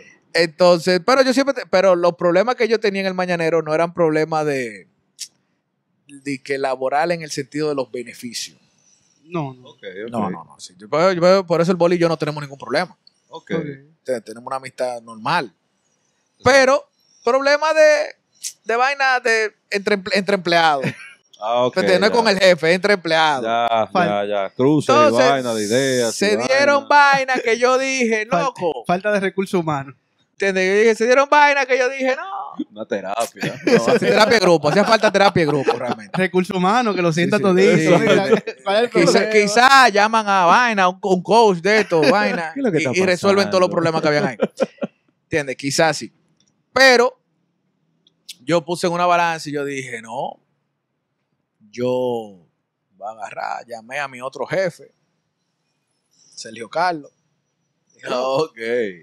dije, loco, si yo tengo la mañana libre, ¿qué hacer? ¿Qué tú crees que podemos hacer? Oh, pues, ah, ok. Dije, no, mano, está bien. Me voy. Ah, y cuan- y no, el lógico, no el soltaste así. Lo, te agarraste. Ah, pues yo tengo coño. cinco muchachos que No, yo sé, yo sé. No, yo estoy esperando la respuesta porque yo me estoy quedando de que con cinco muchachos soltó eso así. Ah, pues ¿tú, tú crees que la vaina se... Cuando Leonel dejó el PLD, él tenía su partido armado. Normal. Oye, Esa vaina no se sueltan así. Él llamó primero y dijo que Claro, lo que. eh, Dije, eh, espérate, eh, que déjame, digo yo, déjame ver cómo yo compenso esta vaina. Tú me aguantas en la mañana. Dije, no, no, porque digo, ah, no, pues tú podemos escribir más, loco, ahora y vamos para televisión y qué sé yo qué. Digo, ah, no, pues está bien, espérate. espérate. Y solté allí. Y después, claro, que uno saca a relucir cierta vaina de los problemas que había, habían adentro, vaina, pero, pero no, no, si no, no, no dije que hay una enemistad ni en esa vaina. No, No, simplemente dije, loco, no, no nos vamos a causar estrés entre nosotros. Que tú mantienes amistad con todos ellos. los- Sí, sí, sí. Amistad, sí, loco. Es una amistad normal. De que si nos vemos por ahí, loco, bien. Lo que pasa es que no se sentía bien en el trabajo porque había. No, porque lo que pasa, por ejemplo- laboral No, yo te, voy, yo te voy a poner el caso más bacano. El mismo Boli. Boli dice, que lo, él lo ha dicho en todas sus entrevistas, que él no trabaja con Obandi. Exacto. Por más vaina que él no vuelve a trabajar más nunca en su vida con Obandi. Pero él y Obandi son amigos. Pero no trabajan. Pero a nivel laboral no. Exacto. ¿Tú entiendes? Sí. Hay gente con la que tú tienes química en escenario. ¿Tú entiendes? De que un show, de que vaina. Sí, Sí. tú puedes tener química con la gente a nivel de show. ¿Tú entiendes? De, de- Sí. de- de tú hacer tu trabajo. Ahora, las vainas que son secundarias al trabajo, puede que ahí no se lleven bien. Exacto. Es eso. Porque los intereses de cada cual también chocan ahí, o sea, en el sentido de que yo, tú me caes bien, pero y- No, no, y si te- no vamos a y- intereses, ¿qué es lo Y que? te, y te voy a decir una cosa. Si los Beatles no se soportaban después de 10 años, Imagínate. ¿quién carajo soy yo? ¿Quiénes somos nosotros para buscarlos? ¿Tú entiendes? Sí, como que la gente también tiene que entender que es un proceso normal. Hay veces que la gente se harta hasta de estar juntos. Claro. ¿Tú entiendes? Si se, se divorcia Sí. la gente. Ya lo sabes. ¿Entiendes? La gente se divorcia y eso es normal, loco. Sí. Yo veía, por ejemplo, ustedes vieron el, el documental Kind of Monster de Metallica. Es- No. Yo, una parte, no, no, no. Pero los tigres no se soportaban. Sí. Ahí hubo, hubo que hacerle terapia de grupo. Eso sucede ¿Qué mucho. fue lo que le faltó a ellos? La terapia de- Terapia de grupo le dieron a los tigres, fue, para poder sacar un álbum. Es decir, lo- lo- de que la jornada del- de la grabación del álbum era de que, loco, en la mañana ensayamos, después en la tarde todo el mundo para el psicólogo. Era así. Normal. Entonces, esas son vainas que pasan normalmente, loco. Y yo creo que tú sigues ahí, porque tú sigues haciendo. En el próximo show, creo que tú estás como que. Invitado. No, Boli habló de hacer un show grande, que yo Sí. estoy invitado. Esas vainas pasan. ¿Entiendes? Eso en todos los grupos pasa. Es que no fue con el jefe que él peleó. Yo no peleé con el jefe. Yo no peleé con el jefe. Y sabe que hay Que hay gente que, yo veo gente que a veces me comenta, dice, loco, tú eres un mal agradecido porque tú te fuiste. Yo digo, pues yo no peleé con Boli. Exacto. Yo no peleé con Boli. Mi problema. Boli me escribe a mí todos Yo los días. me fui, no fue por boli. Yo no peleé con Boli. Coño, qué bien, bien. ¿Entiendes? qué bien. Incluso, el hijo mío estudia en el colegio la mamá de Boli. Ya tú sabes. ¿Tú entiendes? Si yo no peleé con Boli, loco. No, porque ahora tú estás con Galofoque. Digo yo, ay, ¿cuál es el problema? loco. Es una No sabe por qué, porque entienden como que a los foques y boli son como que enemigos. Tienen Pero han sido, es decir, Boli y Alofoque han sido más amigos Ya que Boli y yo. Exacto. Entonces, Exacto. lo que pasa es que la gente ve rivalidades a veces, que a veces son rivalidades laborales. ¿Tú crees que si a los foques le pasa un problema a Boli no va ahí? Claro que ¿Tú sí. crees que si a Boli le pasa un problema a los foques no va ahí? Van a estar ahí presentes. ¿Entiendes? Sí, a veces la gente se pierde como en disparate que Porque es lo mismo que tú estabas explicando. No tiene que, o sea, son vainas laborales. son vainas laborales, loco. Si tú tienes problemas laborales, de que no, de que no. de Ah, pero que tú me excusas, solo que ellos pintan de ir para afuera. pero la gente, La, gente, la gente no conoce más loco, allá. a mí se me quitó esa vaina el día que yo vi a Relámpago y a Veneno juntos. Porque era por el show. Normal, normal. Era por el show que yo lo y hacía. nos entramos a trumpar y que yo y, y después no, por, eso, por eso te pregunté ahorita que es un tema que vamos a tratar eh, eh, varias preguntas como dos preguntas más para adelante que yo te pregunté y yo te dije loco pero acá en el debate no se fue a dar un trago ellos dos No, no, que la gente, la gente está explotada, loco. La gente está no explotada. yo me imagino Una gente del carajo, loco. Este tigre- Yo lo vi cuando él llegó. Yo dije, diaño, loco, este tipo está. Él llegó al debate como el que llega del trabajo a su casa. así. sí él se le notaba se le notaba se cansado. le notaba. vaina. Entonces José Lalu agarró y se fue. Yo, no, está bien. Foque y yo no fuimos a celebrar. y ustedes están cansados los dos. No- nosotros sí nos vamos a ir a celebrar. Mira, y a raíz de tu salida del mañanero, eh, eso fue también algo que te, que te abrió puertas, eh, te abrió la mente en el sentido de que encontraste... Mira, cuando yo salí, y la gente cree como que es mentira, dije, porque, pero es verdad, cuando yo salí, yo me fui para irme para mi casa, para trabajar con Latinotti, y yo estaba negado a volver a los medios. Si yo duré semanas negado a volver a los medios, negado, si no, Te quería dedicar tu vaina, a terminar el libro ese que tú tienes. exacto, yo voy a terminar mi bendito libro, estaba mis planes, y yo dije, no, no, yo me voy para mi casa. Y yo, los testigos de eso son toda la gente que me comenzó a hacer oferta. Ok, Y yo rechacé muchísimas ofertas. ya. Yo rechacé muchísimas ofertas. Esa oferta, dime tú, que coge un, coge, coge un, un anuncio y ya, y lo otro lo dividimos. Siéntate ahí, coge, coge- es más, te dar Entonces te digo, ¿verdad? Ahora cuando, cuando te digo, ahora cuando Santiago Matías me dice, no, mira, tengo una emisora nueva, vamos a hacer este proyecto, tengo otro proyecto, otro proyecto, mira, y, estas son las condiciones, ¿entiendes? Y Yo digo eso en mi casa, tu mujer te mira, tú dices, ¿qué tú vas a hacer? Dime, dí- dígame, señor, yo no vuelvo para la radio. Normal. No, ¿Y oye de quién? Diga, ¿qué usted piensa? ¿Cuál es su decisión, señor? Tú sabes que eso ayuda. ¿Cuál es su decisión?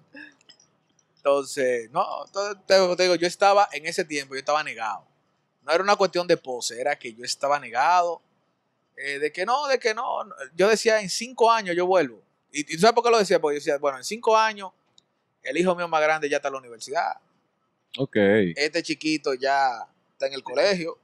Exacto, ya tiene tiempo. ¿Te entiendes? Yo tengo un hijo autista que tiene cinco años, que yo digo, bueno, ya él va a tener 10 en ese tiempo, ya él, ya él va a saber desenvolverse.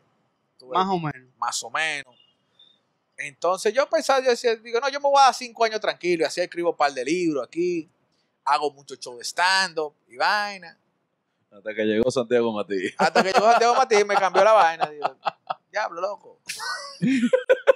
Coño, mm, el libro puede esperar un poquito más. ¿Entiendes? Entonces yo, porque ¿sabes cómo es que yo me siento? Yo ahora mismo soy un, un personaje desbloqueado. Sí, porque mientras yo estaba en el mañanero, loco, como que la gente le tenía un respeto al boli. Sí. Mm, Y eso yo me lo encontraba raro. Yo decía, yo decía, coño, pero ¿será que yo soy invisible aquí? Ya, ya Porque yo nunca vi una gente, todo el mundo decía, sí, dentro del medio, todo el mundo decía, di que, coño, Ariel es un bacano. Ariel es un verdugo. Digo Pero- sí, pero yo no gano nada con esa vaina, sí. Ofréceme. Coño, pero por lo menos invítame un día a tu programa, loco. Si yo no gano nada, que yo soy un verdugo. No, el chamaquito bueno. Digo, entonces, yo era bueno, pero yo era como, como que no, que estaba bloqueado. Cuando tú le das, aquí está el cuadrito mío, tú venías para y brincabas. Que saltaba para el otro personaje. Personaje bloqueado todavía. Entonces, desde, desde que yo digo, ya yo no estoy el mañanero, ¡fua! me, de- me desbloqueo, loco. Eso bien, ay, ¿qué? qué? Ta, ta, yo estaba en una oferta de Garena.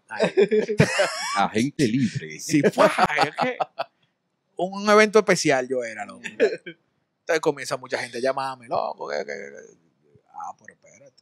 Entonces ahí yo comienzo a conocer mi valor en el mercado, porque yo antes no lo sabía. No, tú estabas en el mañanero. Yo estaba en el mañanero Y tú eras bacano. y, y mis beneficios eran los que me venían del mañanero. Exacto. ¿Te entiendes? Porque a mí ni siquiera, muchas vainas que no me llegaban y contale ahora yo dije, oh, entonces ya uno más o menos sabe. Y esos son procesos que tienen que pasar. Claro, Entiendo claro. que no es una vaina de que tú tienes que estar todo el tiempo en un mismo sitio. Exacto. Y no, esos seis años te, te sirvieron para irte preparando también, porque vamos a ser Claro, sinceros. Si tú, si tú no pasas por ahí, tampoco te hacen oferta. No, exactamente. Esa- Normal. esos seis, años fueron de crecimiento. No fue, Exposición. no fue una vaina de que la gente me conozca, conociera. que Claro. te conozca. No, no. y pues, Mira, y una pregunta, ¿cómo tú eh, entras en el antinoti? Y, y con ese rol tan, tan importante se- como escribir para que baca- una vaina bacana. Sergio Carlos no, no me conocía. No. Yo tenía tiempo en el mañanero, tenía tiempo haciendo stand-up. No. Sergio Carlos en su vida me había visto. Y ya yo había escrito Soberano y toda la vaina. Sergio Carlos no sabía ni un carajo de quién era yo. Y es porque el Latinotti tenía un solo libretita. Y ese libretita sí me conocía a mí. Ok. Y ese libretita es que un- él se estaba volviendo loco ya porque él decía, yo no puedo solo con esta vaina. Y él le dijo, vamos a comenzar a buscar libretita. Y él le dice, el único hombre que puede escribir esta vaina es Ariel Santana. Y ellos lo, lo produ- Carajo, Ariel Santana. Y comenzaron a entrevistar una balsa de gente. Y vaina, ¿quién carajo es Ariel Santana? Normal. Y oye, después que ellos El vieron, mañanero. después que ellos vieron a todo el mundazo, fue que dijeron, está bien, Dale. dale con el Ariel Santana. ese". Tráete el Ariel ese, ve, tráelo. Vamos a hacer un zoom. Dile que mande un libreto ahí, a ver. Coño. Pero van conmigo, loco, y tenemos, vamos para tres años ya. Y yo soy el head writer. Ya tú- Normal. Tengo tres libretitas a mi, a, a mi supervisión. Y no te ha buscado, no te ha buscado problema porque ya tú lo has dicho públicamente de que tú eres libretita. Tú escribes. Quizás me he buscado gente. problemas de los que yo no me entero. Ah, ok. Dígase, por ejemplo, que quizás haya mucha gente político que no quieran saber de mí. Tú fuiste el de la idea de Toyota, Toyota Abinader. Hay muchas ideas así. No, pero la Toyota ya es, el tema de la Toyota ya Ya existía, existía. ya existía antes de, por ejemplo, yo te puedo decir, lo puedo decir Derch. aquí como, sí, nosotros creamos de familia, cualquier vaina, vacuna Dersh, la- es decir, creamos ese lenguaje. Pero hay muchas vainas que yo he creado, loco, que quizás, yo no sé si ellos lo saben, por ejemplo. Yo invité, yo inventé, de- desde que yo llegué al mañana, al, al Bantinotti, yo me inventé una vaina llamada la Domingue Britada. Ajá, sí. Ay, sí. Que fue la vez que Domingue Brito quemó una coja. Sí. Yo, dije, sí. yo dije, este tipo se ve que él va a dar mucha agua a beber. Entonces vamos a crear un segmento que se llame la Domingue Britada de la semana. Entonces ahí nos ganamos el primer enemigo, creo yo. Claro, él no sabía que era yo, él creía que era vaina Sergio, y como él y Sergio son familia, lo coge chili. Exacto. Entonces, En la carátula. con Margarita, nos inventaba muchísima vaina. Yo, eh, al, al jefe de la Cámara de Diputados, que era Ra- Radamés Camacho, Ah, sí, sí, sí. yo le inventé un segmento llamado Macho Camacho. Sí. Ay. Porque al tigre le gustaba pelear. Digo, vamos a inventar una vaina tipo WWE. Macho Camacho. Pa, Macho Camacho, vaina. Por ejemplo, a mí me, me contaron, porque yo nunca he ido al palacio hasta ahora, Ok. que una vez Abinader llega a una reunión con todos los artistas y le dice, que miren, y que Abinader siendo friendly con la gente, ahorita viene paliza para acá. Cuidado el que le diga Jimmy Neutron. Fui yo que le puse el nombre a Jimmy Neutron. Entre Randy y yo fue. Ok. Randy viene y me dice un día, Randy que es mi manager, viene y me dice un día, que loco, ¿tú has visto que Paliza se parece a Jimmy Neutron? Yo dije, diablo, sí, loco, eso es que yo tengo que meterlo en un antinoti esa vaina. Y desde el primer día que metimos esa vaina, a él se le quedó el nombre. Sí. Jimmy Neutron hay muchas vainas que sí, que uno se le inventa y vaina, pero, y te, pero te digo, al menos este gobierno es más chévere, que uno le da su piña y vaina y ellos lo cogen chévere. Ellos lo cogen chévere. Abinader ve el antinoti toda la noche, su mujer ve el antinoti toda la noche, y uno se entera de que, porque ellos te lo dicen, que lo ven. Sí. Entonces, entonces, no, pero en el PLD yo imagino que sí, loco. Al menos yo no sé si Gonzalo sabe que mucha vaina me alimenté yo de la del penco y vaina. Ya. Y que llegó el penco. Pero el, el- el término penco te lo inventaste tú. no, el término penco se lo pusieron a él en el mismo PLD. Eh, ok, ya. Lo que- Danilo creo que fue digo que este es un penco de si yo Sí, no, no, tú sabes, lo más bacano fue, oye, lo más bacano fue que Danilo dice, como diría el compañero Lidio Cadeto, un penco de candidato. Exacto. Ay, coño. En el primer vaina, ta, cuando salió esa vaina, digo, coño, hay que inventarse una vaina con el penco. Todavía Gonzalo no ha asumido el nombre de penco. Y la gente comienza a hacer meme con lo del penco y vaina. y qué. Y le hacen una entrevista a Lidio Cadet de por qué viene la palabra penco. Y Lidio Cadet dice, no, porque lo que pasa es que, por ejemplo, mi papá tenía un ventorrillo, un mercadito. Entonces, cuando llegaba una cosa grande, él le usaba ese sustantivo. Y que, miren qué penco plátano, miren qué penco ñame. Yo dije, no, ya. Miren qué penco ñame. Yo dije, no, pues ya. coño. Digo, diablo, qué maldita defensa, loco. qué penco ñame. Ya. Entonces, entonces lo pegaron a él. Yo creo que a- él empezó hasta a usarlo y de todo. él lo cogió chilling. Él- Claro. Los asesores de él le hicieron aprovechar esa vaina y él lo aprovechó. A mí me tripea. ¿Entiendes? Aquí porque estamos en una pandemia, y vaina, pero yo creo que Gonzalo, si la, si la situación hubiese sido normal, Gonzalo hubiese aguantado un roast Sí. Sí, y él lo hubiese cogido chilling. sí, sí, sí, sí. Yo entiendo que sí. Yo entiendo que sí. De que nosotros los, los comediantes le podíamos hacer un roast y él lo cogía heavy. Si Gonzalo, fuera de toda la vaina que uno relajó con él, Gonzalo ha sido de los tipos que, que el bullying lo ha cogido de mejor manera en este país. Sí. Coño, que cuando tú tienes cuarto, ya que te importa a ti que te relajes? No, pero aquí, aquí hay políticos, es decir, eh, eh, las figuras dominicanas son muy ñoñas. Sí, como Yo lo que más en los viejos. Mientras más viejo es, más, más cosas le, le da que. Son ñoñas. No, y, y los jóvenes, loco, aquí hay gente joven con la que se ha hecho relajo en otro programa y te mandan una demanda. Sí. Normal. Sí, sí, demanda y que tú tienes que pedirle disculpa pública. y qué sé yo qué, entonces. Oye, Pero es que en la comedia se vale todo. O sea, tú cojonaste por una comedia. y como que. es. Mira, y una, una pregunta. eh, ¿Cómo fue ese acercamiento entre eh, Santiago Matías eh, para... No, cuando- del- Cuando yo salí del mañanero, él se enteró que yo había salido y Santiago Matías nunca fue ajeno a mi talento. De que, de que él no estuviera pendiente, él estaba pendiente. Lo que pasa es que yo pertenecía al equipo del boli. Ok. ¿Tú entiendes? Entonces, entonces, después de ahí él me dijo, ah, Costa, tú estás libre. Tú, ¿qué, fue lo que te pasó en el mañanero? Tal vaina, pa, ok, vamos. Vamos a ver qué nos inventamos. va. Y vino esta vaina del debate, loco, y ahí Te dio proyección ahí. hicimos eso. Y yo, no. Ahí fue que, ahí fue que te dijo, mira, arranca para acá. Eh, vamos, vamos a hacer algo. Y viene, Siéntate en el medio ahí, y viene algo heavy, viene algo heavy. entre José La Luz y José La Luz. Sí, sí, sí. No, te digo, viene, viene algo chévere, loco. Viene algo chévere que no es para competir con nadie. Ok. Algo Es diferente. decir, lo único que yo le puedo avanzar a la gente es que no es para competir con nadie. Ya. No le va a hacer la contraria al mañanero, por si acaso. No, no, no, es un programa con otro formato. Ok. No, porque la gente de una vez entiende de que, ah, mierda, le va a hacer la competencia al mañanero. No, no, una vaina con otro formato muy diferente. ¿Tú sabes por qué? Porque es que yo no puedo, te voy a ser sincero, yo no, yo no iba a salir del mañanero para hacer la misma vaina que yo estaba haciendo en el mañanero. Es decir, profesionalmente no tiene sentido. No. Exacto. ¿Tú yo- hubiese quedado mejor? exacto, digo, profesionalmente no tiene sentido. Digo, si yo voy a hacer lo mismo, no. Mejor te quedas ahí. Digo, no, haciendo- vamos a hacer una vaina diferente, loco. Vamos a hacer quizá todas las cosas que a mí se me hubiesen podido ocurrir si los cementos hubiesen sido todos míos. Ok. ¿Entiendes? Entonces, ahora esta es la hora de que. Y yo lo- le decía los otro día a unos muchachos en Clubhouse. Digo, miren, en este país nada más ha habido, en, los, en el tiempo que yo tengo vivo, Mm. tres programas. ¿Tres programas? de radio. Tres programas de radio. Tres programas de radio. ¿Cuáles son Así, talk show, tres talk show ha habido. El matutino de Teo Vera, sí. Votando el golpe, y el gobierno de la mañana. Sí, Es verdad. Después, todos los programas de radio son una copia de esos tres. exacto, ¿verdad? Coño, es verdad, loco. Es verdad, es válido. Entonces tú vienes con algo nuevo. Contra, eh. yo vengo a hacer un intento, loco, de que no se parezca a ninguna de esas tres vainas, porque que. Coño, está difícil. No, y no es difícil. ¿Tú sabes quién es? Y yo le ponía el ejemplo, porque Sergio Carlos estaba ahí en, en- en el Clubhouse. Yo le decía, por ejemplo, cuando Sergio Carlos hizo ¿Cuál es tu versión? Eso era diferente. Sí. Pero. Claro, hay proyectos así que no, no pueden durar mucho, pues, pero. Bueno, ese no duró mucho por cosas de los mismos integrantes y vainas, pero hay que intentar hacer vainas así.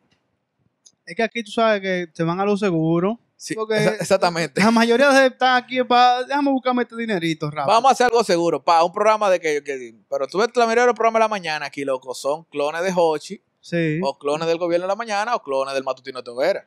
así mismo, ¿eh? Bueno, te voy a hacer una vaina, loco. O sea, tú encontraste eh, eh, tu idea, tú la puedes desarrollar eh, gracias a, la- a la parte también de Santiago Matías. Claro, porque Santiago Matías es un tipo que no le importa arriesgarse. De, de las vainas que a mí me- que, que Por me- eso es que ha logrado tanto. Exacto, Santiago es un tipo que dice que él es la persona que más le ha dicho que no en este país. Ya tú sabes. Y ha logrado su vaina. Normal. Por arriba de todo el mundo. Exacto, entonces, si hay una vaina que Santiago ha hecho arriesgarse, entonces yo tenía el apoyo de una gente que dice, no, no, vamos a darle para adelante. Vamos a darle para allá, olvídate de esto. Lo- yo no puedo decir el nombre del programa, pero de que yo le dije el programa, el nombre del programa me dijo, no, no, no, no. ya. Dale. Se armó. Él, él no se había bañado y cuando me dijo, dije, espérate, espérate, amor, él estaba, él estaba en una api ya. Ah. Está registrado. Vamos, vamos a darle. Diablo. me dijo, "Lo- arranqué por Napi, este es el nombre del programa, ya. ¿Entiendes? Coño, qué bien, viejo. Sí, sí, sí. No, mu- mucho éxito. Deseable, ¿verdad? Ah, no, no, No, loco. Pues tú vas a ser productor ahí o tú solamente Sí, yo voy, a vas a ser talento. yo voy a ser productor. Es el que va a estar sentado en el medio como el boli. No, no, no. pues, yo me voy a sentar donde, yo voy a sentarme donde más cómodo esté, no diga en el medio. Tú sabes que tú vas a estar en el medio. No, tú sabes, tú sabes por qué yo no anuncio de ahora dije que yo voy a estar en el medio.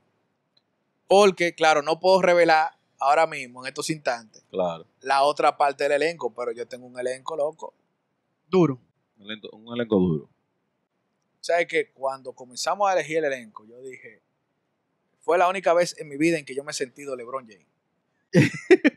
Ármame el equipo. No, no, yo, yo- yo me senté con el general manager y dije, loco, el equipo que tenemos que Vamos a armar ponerle el anillo. es para ganar un anillo, no, no es de que, de, que, de que es un equipo para abrir una franquicia. No, no es para abrir una franquicia.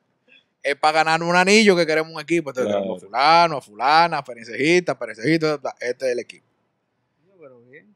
Sí, no, es que yo te digo, yo soy el productor, pero eso no quiere decir necesariamente que yo sea la persona más talentosa que hay ahí.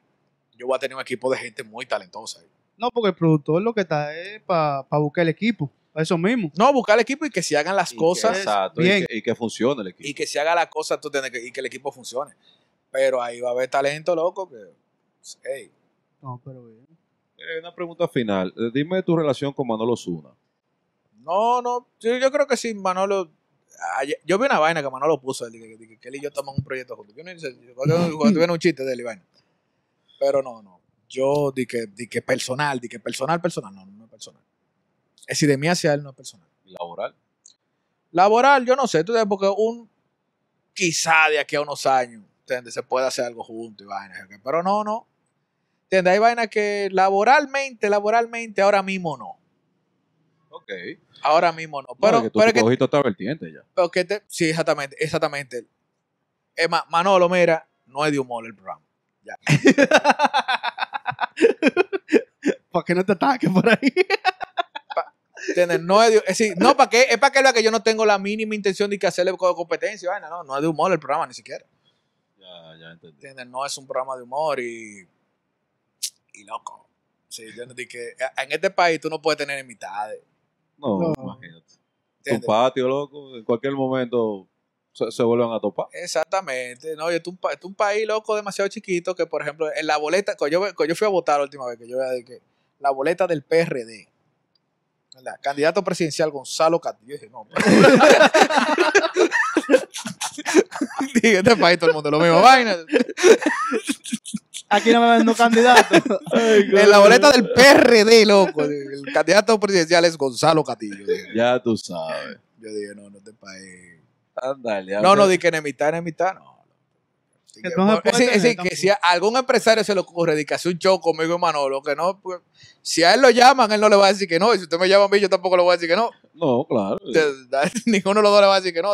Pero el ambiente laboral va a ser un poquito difícil. No, porque si es un show, loco, él sube, prim- yo subo primero y después sube él. Ah, Ya. no, no, un show, no, pero es un programa de, que de radio, lo que sea. No, no, no, tengo, yo te- ahora mismo yo tengo un proyecto, él está en un proyecto, loco, que es un proyecto ¿Qué que está en su él? mejor momento. ¿Qué de él? Que está en su mejor momento. Si, digo, ¿Cómo es que es de él? ¿Qué de él? ¿Qué de él? Ah, coño, espérate. no, que él es la estrella principal, es verdad. Claro. es la estrella principal. Y si tú ahora mismo, sí, hay gente que dice, no, que Ariel se salió del mañanero y el mañanero ya no es lo mismo. Si sacan a Manolo de ahí, Se acaba el Se- mañanero. Se, se fue el mañanero, Piqué. Sí. al boli que piense en otra vaina. no es verdad. Si sacan a Manolo de ahí, al boli que piense en otro proyecto. Que piense en un gobierno en la Que mañana. comience las tardes con el Nagüero. Una vaina así, pero. ¿entiendes? Dale otra. pro- y, y no, y no es demeritando al Nagüero, porque el Nagüero es tremendo, tremendo comediante. Sí, claro. Pero la química del mañanero son ellos dos. Sí. Sí, ambos se necesitan. Si se va uno o se va el otro. Si se, van, si se va, por ejemplo, Manolo, le deja un hoyo grandísimo al Nagüero. Si se va el Nagüero, le deja un hoyo grandísimo a Manolo. Qué Sí. difícil de llenar. Exactamente. Así que ellos dos, Boli tiene que tenerlos juntos. aunque ¿Y qué- aunque se acabe el mundo. ¿Y qué tú crees de estas mujeres que han puesto ahí ahora?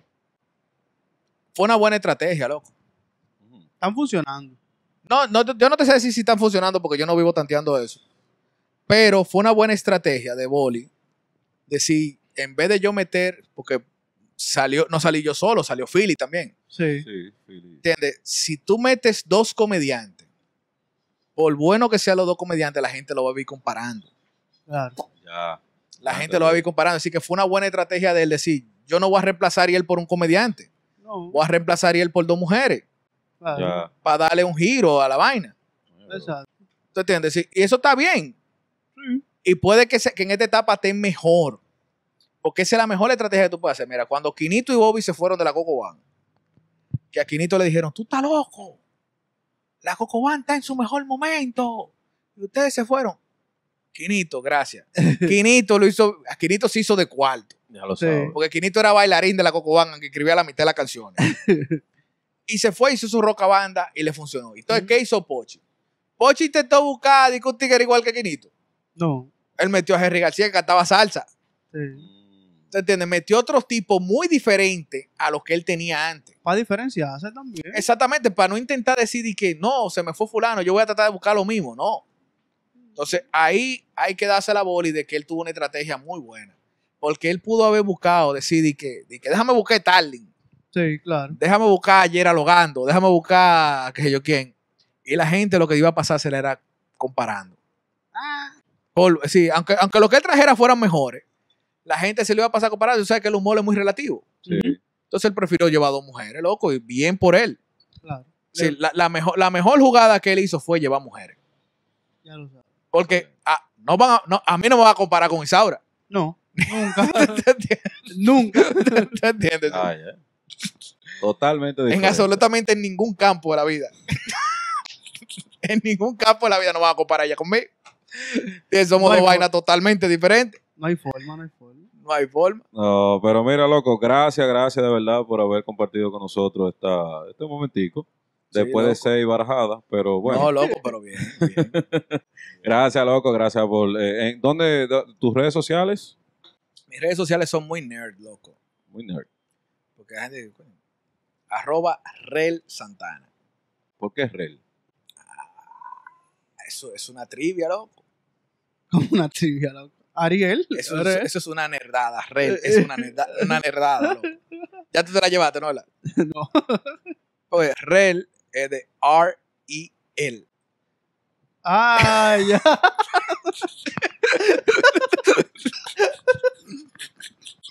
Una nerdada. Esa vaina me la inventé yo cuando tenía como 16 años. Se nota. Y ese era mi correo, loco. Y yo después de ahí Se usé. nota. Todas mis redes dicen Rel Santana. R-E-L. R-E-L Santana. Eh, pero bien. Coño. Tú sabes que había un problema. Era creativo el muchacho, sí. No, tú sabes dónde viene esa miel, Kira? Que habían unos programas de text to speech Ah, ya. Ajá. que no eran tan avanzados en el tiempo de Windows 98. No. Entonces tú ponías de que Ariel Santana es un apellido conocido para los gringos. Sí. Gracias al guitarrista, ¿no? ¿Verdad? Exacto. Entonces tú ponías Ariel Santana. Ariel Santana. Ariel. Qué maldito Ariel. Ar- Ariel es una sirenita, loco. Entonces, entonces ¿cómo yo digo yo? ¿Cómo yo pongo a esta vaina a decir Ariel? Ah, ok. R-E-L Santana. Eh, pero está bueno, ¿verdad? No, está excelente. El muchacho fue creativo de, de, de joven. Una- Así que muchísimas una gracias. loco. Muchísimas gracias, de verdad. Gracias a ti que estás viendo este, este podcast hasta este punto. Eh, coño, comenta abajo hashtag REL Santana. Gracias a R-E-L. No, de verdad, gracias, gracias, gracias. Eh, entonces, eh, gracias a la gente de 20, gracias a la gente de NYC Medical of Queens y gracias a la gente de Patreon. Si estás hasta, hasta este punto y no te has suscrito al coño, suscríbete, viejo. Que Suscríbete se al unan, canal. que se unan, que eso es lo más heavy. Que se unan, que se unan. Únete, 1.49 dólares más impuestos. Pues hay que, hay que avisárselo porque después dicen, no, me engañaron. No, te lo estamos avisando. Mensuales, aquí. dile que son mensuales. Sí. Mensuales. O sea, eso te lo van a quitar de tu tarjeta todos los meses. Dígaselo a su esposa que, que cuando la mujer Por lo encuentra, menos aparece ahí. cuando la que- mujer encuentra, tú sabes que yo tengo mi teoría sobre Breaking Bad. Ajá. Sabes que en Breaking Bad tú le preguntas a la gente por qué fue que él terminó vendiendo droga. Y la gente te dice muchísimas teorías de la serie. Sí. Que no, que era, fue por la enfermedad de él, que fue por el embarazo de su mujer, que fue por los problemas de su hijo, que fue por el trabajo, no fue por nada de eso. Hay un capítulo, en el primer capítulo, que ella le dice, ¿de qué son estos 16 dólares? Yo lo vi ese capítulo. Lógicamente lo vi. Dije, ¿de qué son estos 16 dólares? Que aparecían en la tarjeta aquí. Coño, yo fui a Home Depot a comprar una vaina. no, pero que tú tienes que avisarme que esa tarjeta quedamos de que no la íbamos a usar. Voy a vender droga. A mí no me va a joder. Tú contarle que tu mujer no te salte a ti. Dije, ¿de qué son estos 1.49 que hay aquí? Ven a, revisar esta hora. ¿Y esta vaina que hizo OnlyFans aquí? Ey, ey, ey, ey. Tú contarle que tu mujer no te pendiente de que a los gatos de la tarjeta tú vendes droga. ¿Sabes que OnlyFans aparece Orlando López en, en el estado? o el Orlando López. Aquí dice, dije, inversiones Chan, 1.300 pesos. ¿Qué es eso? Inversión. Hay el problema. Dije, inversiones Chan, inversiones Lee. Ay, esa casecita. No, la cabaña. Dije, Claro, no, tú sabes. No, no, y la casecita también, que tiene nombre así. Eh, No, no, es, eh, inversiones MC. Señores, gracias, gracias. Eh, Eh, ya, nos podemos quitar, ¿verdad? Claro. Claro que sí. Nos quitamos. Bye.